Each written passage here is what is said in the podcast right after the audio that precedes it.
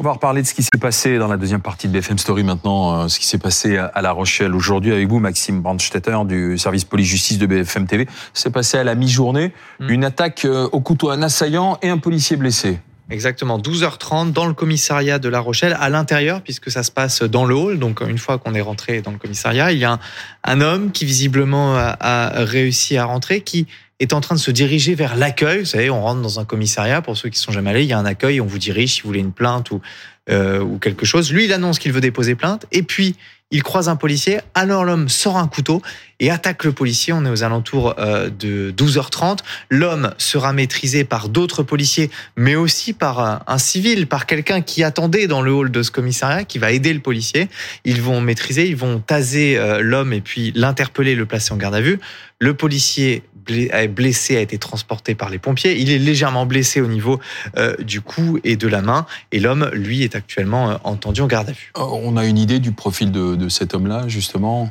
On, a une idée un petit peu de son profil. On sait qu'il est, n'a pas de casier judiciaire, c'est-à-dire qu'il n'a pas été condamné, qu'il est euh, de nationalité française, qu'il n'a rien revendiqué, sous-entendu pas d'apologie du terrorisme au moment-là, qu'il n'est pas connu euh, des services de renseignement territoriaux. Voilà un petit peu les éléments de profil. Mais ce qui nous manque, la grosse partie qui nous manque, c'est qu'on ne sait pas pourquoi il a fait ça, pourquoi il rentre dans ce commissariat visiblement avec un couteau qu'il a réussi à cacher, comment il a mm. réussi à le rentrer et pourquoi il attaque ce policier. Est-ce qu'il le visait Est-ce qu'il prend une cible au hasard? Il y a encore beaucoup de questions. L'enquête vient de commencer, ce sera elle d'y répondre. Ah bon, on va retrouver euh, Vincent Hénin sur place pour BFM TV qui était à La Rochelle. Vincent, et vous êtes euh, peut-être avec vous plus d'informations euh, et vous êtes avec une syndicaliste, un responsable policier justement.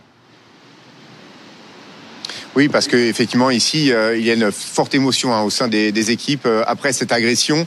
Donc, euh, vous le disiez, l'enquête est en cours pour essayer de déterminer les circonstances précises et puis surtout le mobile de cette agression. Mais effectivement, Aurélie Colo, est-ce qu'on a des nouvelles du policier qui a été agressé? Oui, on a des nouvelles. Donc, il a été transporté par les pompiers. on a trois jours d'ITT, des blessures superficielles au niveau du cou, au niveau de la lèvre et au niveau d'une main. Mais euh, pour l'instant, ça reste superficiel. Maintenant, on attend le retentissement psychologique euh, de cette agression. Puis je le disais, les équipes sont euh, choquées puisqu'il y a quand même six policiers qui sont intervenus, plus donc un homme qui était ici pour porter plainte. tout s'est passé très vite. Les équipes sont sous le choc pour l'instant.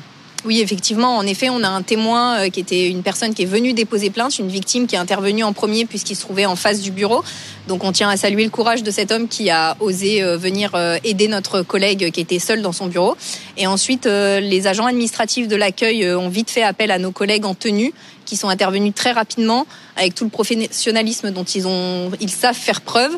L'utilisation du taser a permis de maîtriser correctement cet individu qui n'a pas été blessé et euh, les autres collègues euh, maintenant sont assez choqués.